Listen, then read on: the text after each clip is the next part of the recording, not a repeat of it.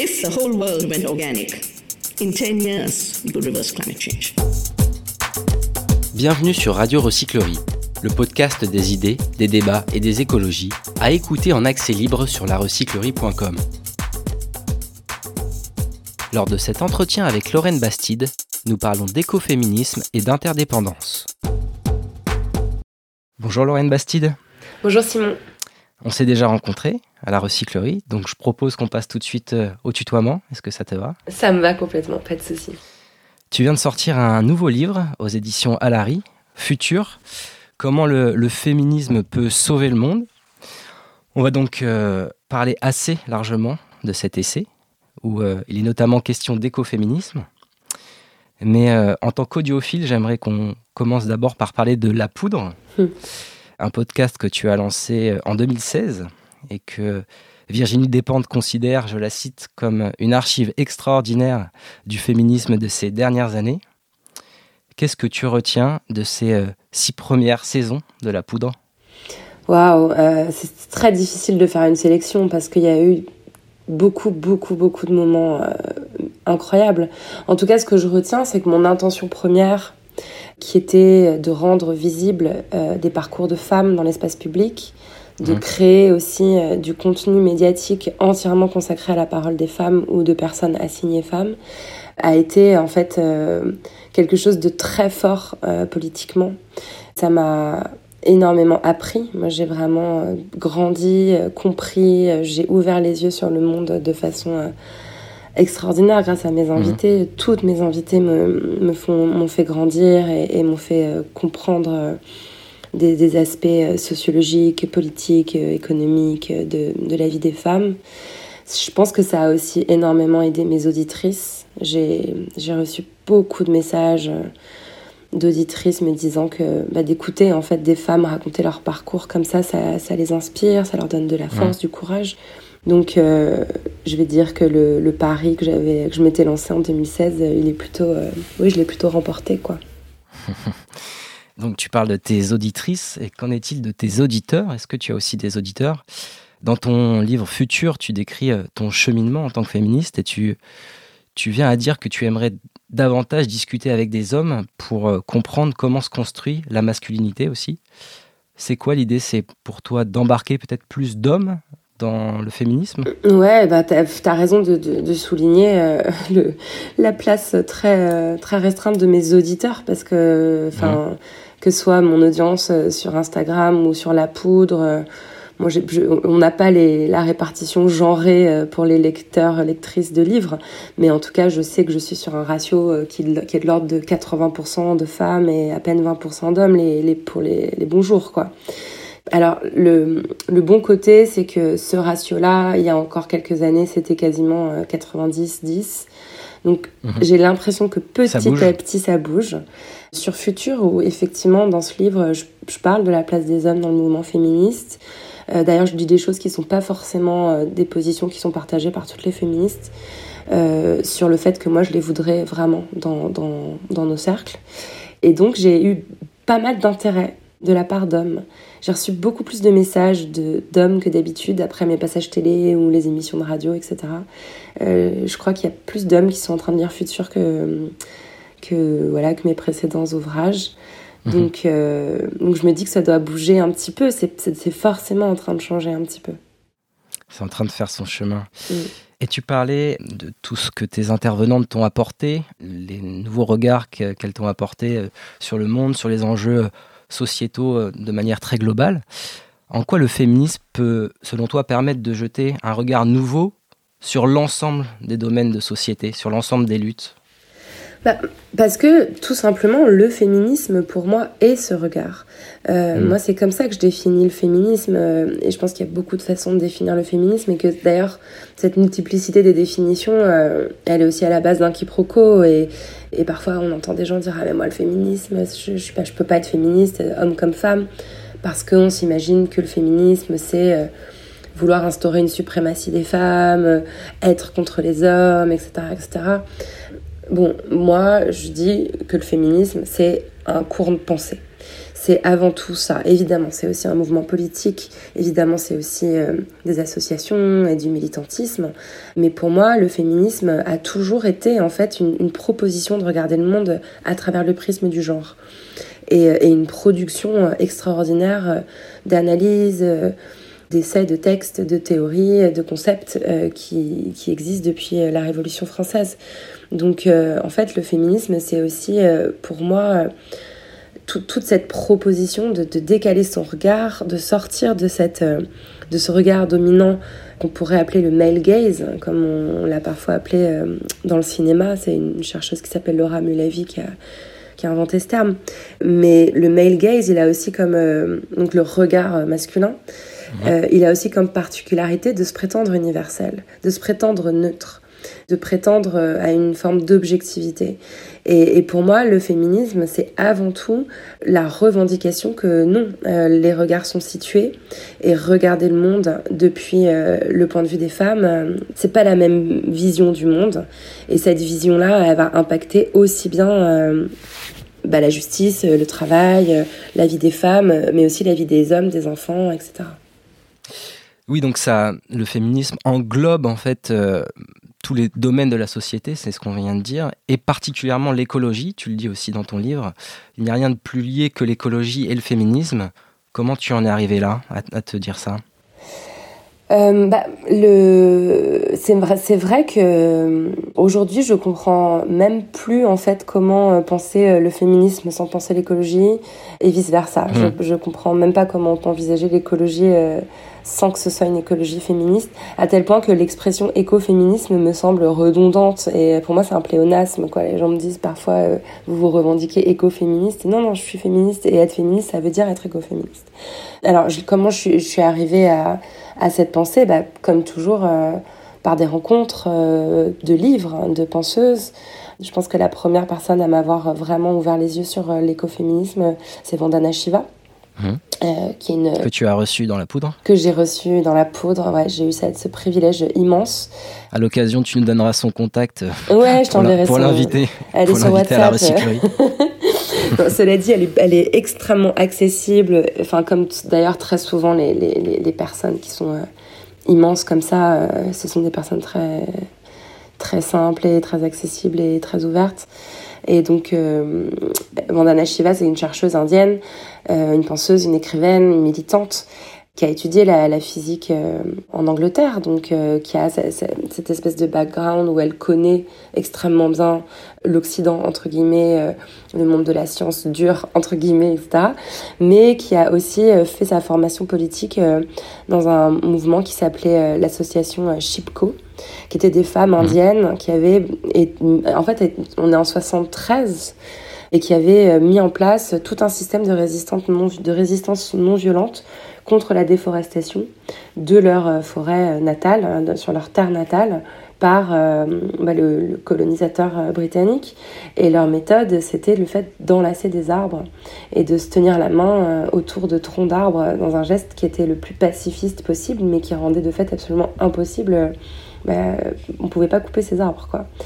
Et en fait, Vandana Shiva, ce qu'elle met en avant dans sa pensée, c'est que finalement, c'est un seul et même mouvement qui a entraîné la colonisation, la déforestation et la dépossession euh, des femmes de leur savoir euh, ancestral, des savoirs vernaculaires, parce que les femmes euh, indiennes euh, et, la plupart des femmes paysannes dans le monde et la plupart des paysans euh, dans le monde, avant la colonisation, savaient très bien comment maintenir un écosystème, comment l'exploiter sans l'épuiser, comment assurer le renouvellement naturel des arbres dans une forêt, comment ne pas polluer une rivière, et que finalement le capitalisme, la colonisation, le développement de l'agriculture intensive ont fait disparaître ces savoirs.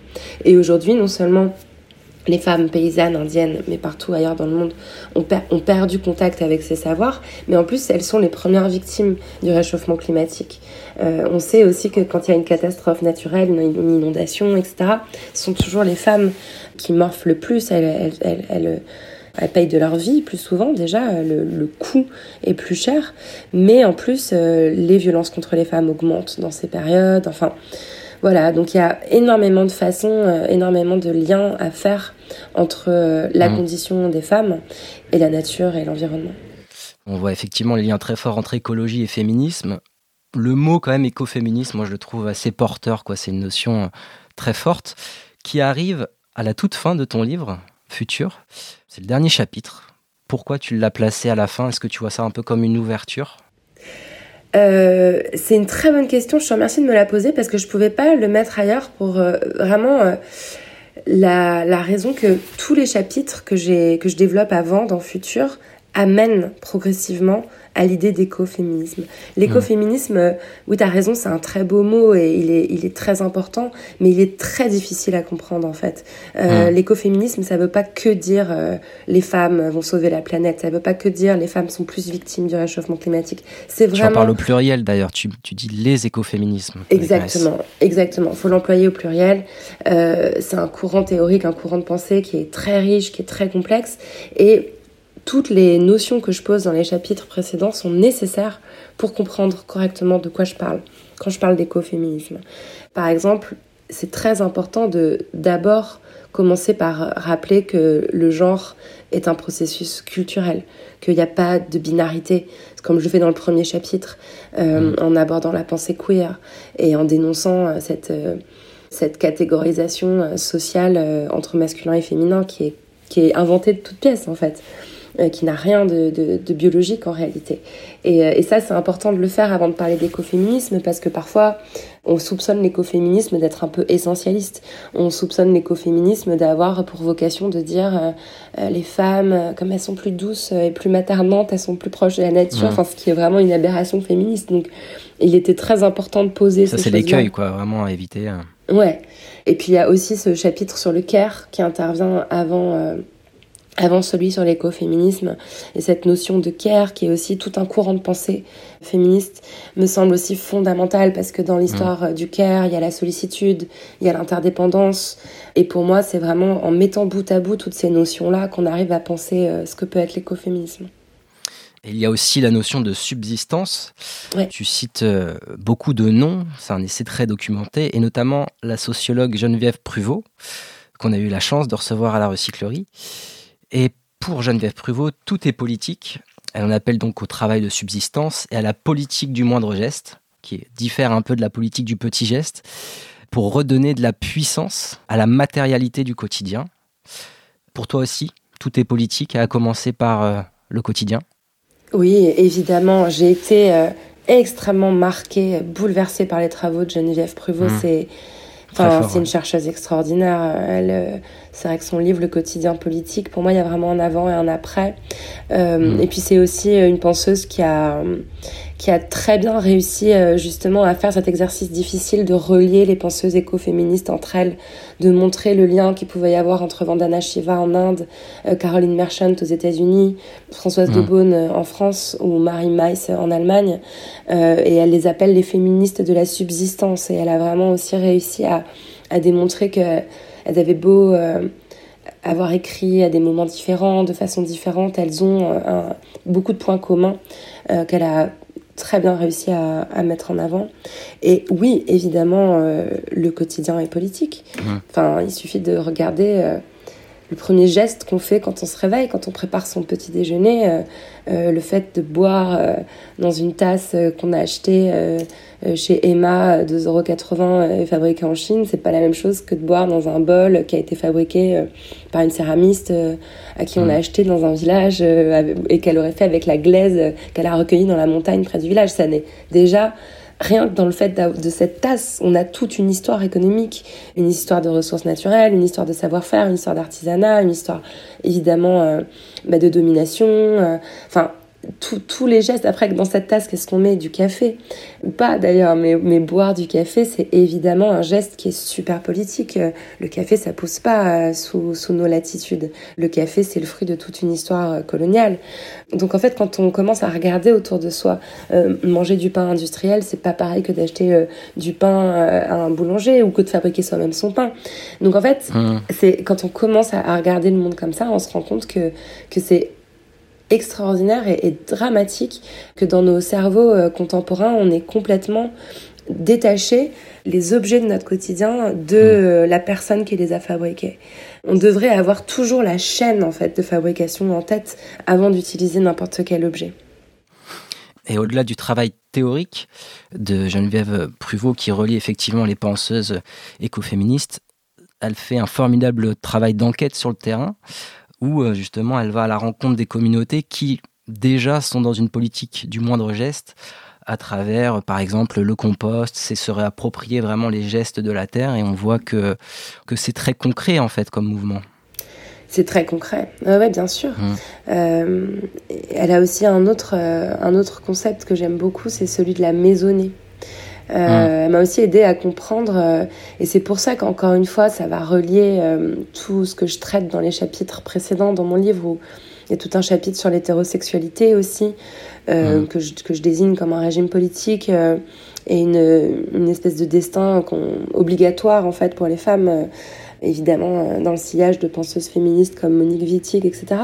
Mais quand on pense avec Geneviève Prévost, on se rend compte que même le, le régime politique hétérosexuel est en quelque sorte une aberration écologique. C'est-à-dire ça n'a pas beaucoup de sens que d'obliger les gens ou d'envisager comme une norme le fait que les gens vivent dans des foyers, dans des familles nucléaires avec deux parents, mmh. deux enfants, avec une seule cuisine, un seul frigo pour pour cette, ces quatre personnes ou deux ou trois, enfin bref, alors qu'en réalité, euh, il serait beaucoup beaucoup plus euh, logique et beaucoup plus vertueux sur le plan énergétique. Euh, de regrouper. Euh, enfin voilà, pourquoi dans un immeuble on n'a pas euh, un grand euh, congélateur commun Pourquoi on a 28 machines à laver et 28 sèche-linges par immeuble alors qu'en fait on pourrait avoir une grande laverie partagée à, à, un étage. Enfin et, cette idée de maisonnée. C'est ça la maisonnée, c'est le participatif. Et la maisonnée, voilà, mm. ça renvoie à l'habitat participatif, ça renvoie aussi à, à une époque. Euh, encore une fois pré-capitalisme, où, euh, où en fait euh, les gens vivaient pas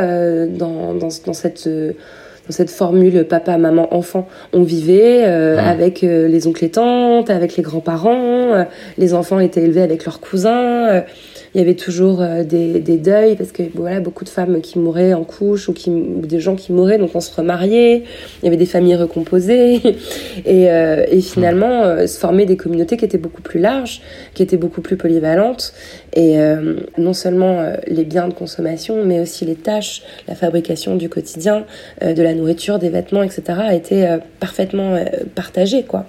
Donc donc voilà ça c'est vrai qu'il y a un côté un peu utopiste c'est difficile d'imaginer que demain on va, se, on va se remettre à vivre comme ça.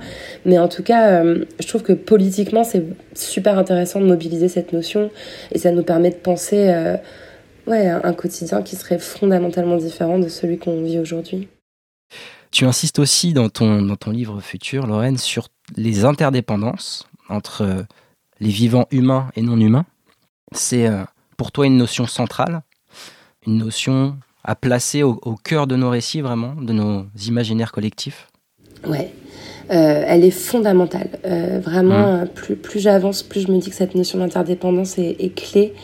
Et, euh, et, évidemment, elle, elle, est très présente dans la pensée écoféministe, dans toute pensée euh, écologiste, parce que euh, l'écologie, c'est aussi euh, voilà, la, la, prise de conscience des équilibres de l'écosystème, la prise de, de conscience du fait que bah, en fait, tout, on, est tous et, on est tous et toutes sur Terre euh, dépendants du moindre arbre, du moindre, du moindre lombric. Euh, enfin, voilà, que, ça, c'est évidemment fondamental euh, sur le plan de l'environnement.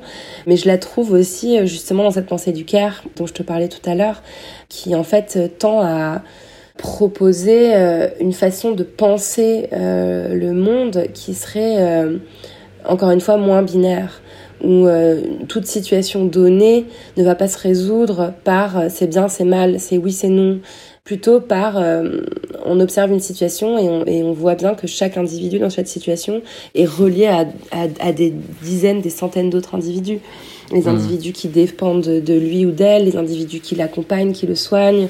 Et cette idée euh, de, de, complexifier en fait la façon dont on envisage les rapports humains, d'y mettre plus de sollicitude, de donner plus de place aussi à la vulnérabilité et à la dépendance, euh, ça permet de penser le monde différemment.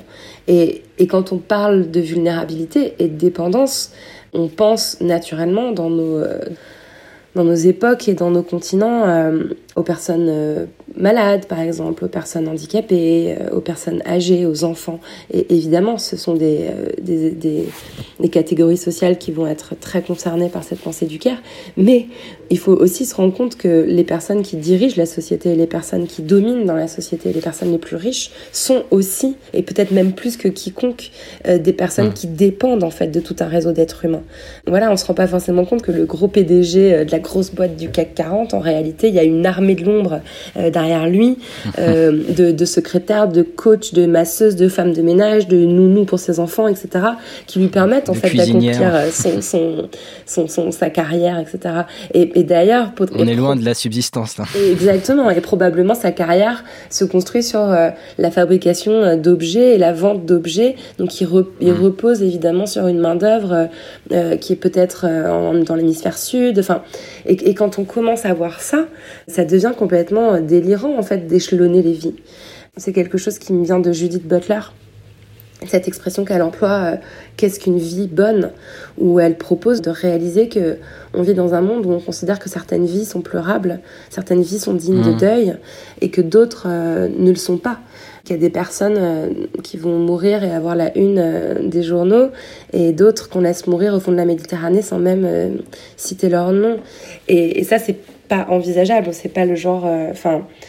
il y a une telle, une telle injustice, une telle violence dans cette prise de conscience qu'il faut absolument en sortir en, rappelant encore une fois que ces gens dont on célèbre la mort dans les journaux dépendent entièrement de ces personnes qui traversent la Méditerranée euh, pour rejoindre l'Europe. Donc je trouve que dans toutes ces notions-là, on voit en fait ce que j'essaye de démontrer dans le livre, c'est que penser de façon féministe, ça permet de retourner complètement notre compréhension du monde.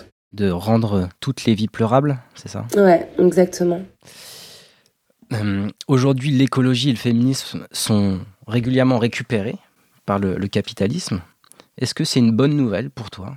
Par exemple, que, que les marques s'approprient ces sujets? Ou est-ce qu'il faut, au contraire, rester euh, radicaux et, euh, et, repolitiser sans cesse ces mouvements? On sait que l'écoféminisme est né quand même avec une vague très radicale. Où est-ce que tu en es sur cette euh, réflexion aujourd'hui? Bah non, c'est toujours catastrophique, je trouve, quand le capitalisme s'empare euh, d'idées politiques radicales c'est tellement antinomique. Euh, c'est sûr que voir des t-shirts Zara avec des slogans féministes dessus, ça fait un peu saigner les yeux, quoi. Euh, donc, euh, ça me paraît pas acceptable. C'est quelque chose qu'il faut, qu'il faut dénoncer sans relâche. Surtout qu'on pourrait se dire, oui, mais c'est toujours bien de diffuser. ça fait un peu de mais si c'est pour diffuser dans des termes approximatifs, mmh. dans des, avec des simplifications, avec enfin non, ça, ça, ça, peut pas, ça peut pas être ok. Ça peut pas être Il faut tout repenser, quoi. Ouais. oui, c'est ça. Le problème, c'est qu'il faut tout repenser. C'est exactement ça.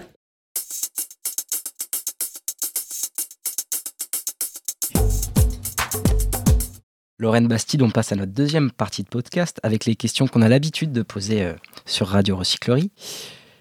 Quel a été ton plus grand déclic écologique? Oh c'est super difficile. Hein. C'est difficile, c'est le chemin d'une vie, quoi, l'écologie. Mais... Euh. Ouais, c'est vraiment le chemin d'une vie et, et c'est vraiment euh, plein de petits pas accomplis, j'imagine, depuis l'enfance. Après, je pense qu'il y a un moment dont je parle dans, dans Futur. C'est des vidéos euh, qui ont été tournées en Inde et au Pakistan, ou au Pakistan à l'été euh, 2021, non 2022 je ne sais plus quand j'ai écrit mon livre, à l'été 2022, quand les températures atteignaient 50 degrés en, mmh. Inde et, au Pakistan, euh, que bah, des milliers de personnes, euh, des centaines de milliers même, euh, mouraient de, de, de déshydratation, évidemment, principalement les personnes pauvres. Et cette situation catastrophique, enfin, elle était tellement symbolique de ce qui allait se produire à l'avenir, ce que, ce que, ce que disent euh, dernière rénovation. Et mon dernière rénovation, il se trouve que j'ai assisté à leur réunion publique, que j'ai été très fortement sensibilisée euh, à leur discours. Et, euh, et voilà, les, les, cris d'alerte aussi des chercheurs du GIEC, c'est-à-dire si dans un, dans un monde où ces températures-là sont atteintes tous les étés dans ces pays de l'hémisphère sud, ça, il, va, il va y avoir des catastrophes. On n'est même pas apte à imaginer les déplacements de population que ça va engendrer. Et il y a aussi eu des vidéos dont j'oublierai euh, jamais la, la teneur, c'est ces oiseaux qui tombaient du ciel. Symboliquement, c'est très très fort. Wow, des, oiseaux, des oiseaux foudroyés par la chaleur, tombés du ciel comme une pluie. Et cette vidéo d'oiseaux euh, m'a fait pleurer toutes les larmes de mon corps pendant des heures. Je pense aussi bien par, euh, par sens, par euh, pure compréhension de ce qui se jouait, mais aussi dans, dans la dimension symbolique. Il y avait quelque chose de l'ordre de l'imaginaire mythologique, de la, des grandes plaies, quoi, de la malédiction. Mmh. J'oublierai jamais le, ce moment-là. Bon, on va essayer d'enchaîner sur des choses un peu plus positives. Est-ce que tu as un livre qui te semble indispensable euh, en matière d'écoféminisme? Quel est, quel est le livre écoféministe que tu nous conseillerais? Ah là là Bon, on a beaucoup cité Geneviève Prévost, euh, Prévost, euh, donc je vais pas, je vais pas la citer à nouveau, même si évidemment lisez-la. Je trouve que c'est très intéressant. Voilà, je peux en citer deux. Allez. c'est très intéressant de lire Vandana Shiva et surtout un livre qui s'appelle euh, Les 1%, où elle explique mmh. en fait en gros que 99% euh, du dérèglement climatique repose sur la responsabilité de 1% de la population. Elle, dénonce en fait euh, les ravages qui ont été engendrés par une poignée de milliardaires et ça rend vraiment vénère. Et on voit évidemment, enfin, toute personne qui prétend décorréler écologie et capitalisme est donc, enfin, complètement hors sol quand on, quand on lit ce texte, il y a des chiffres et tout, c'est vraiment super et c'est très accessible.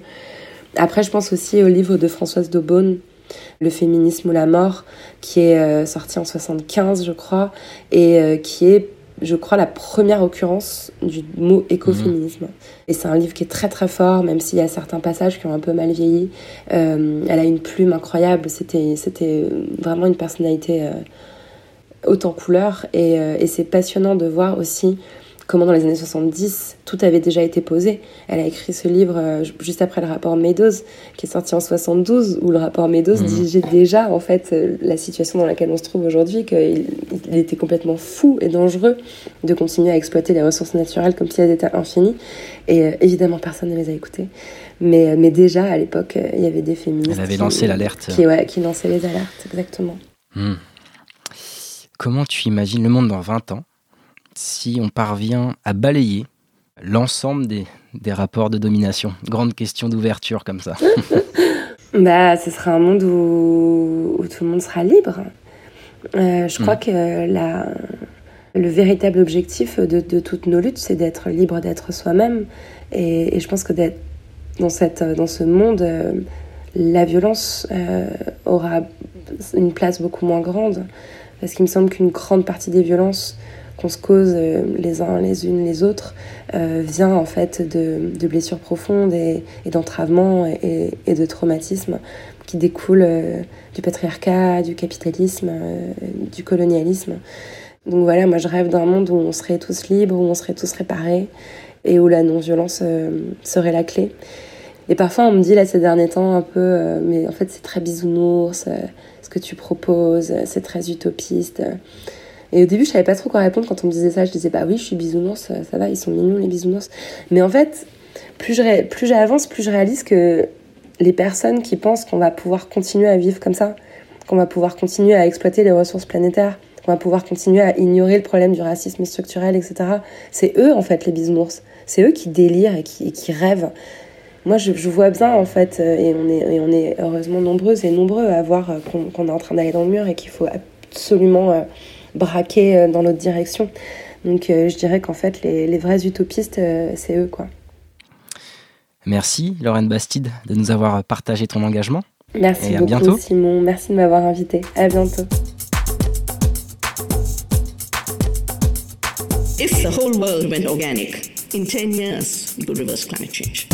Toutes nos émissions sont disponibles en podcast sur larecyclerie.com. Est-ce que si moi je fais un truc tout seul, ça sert à quelque chose?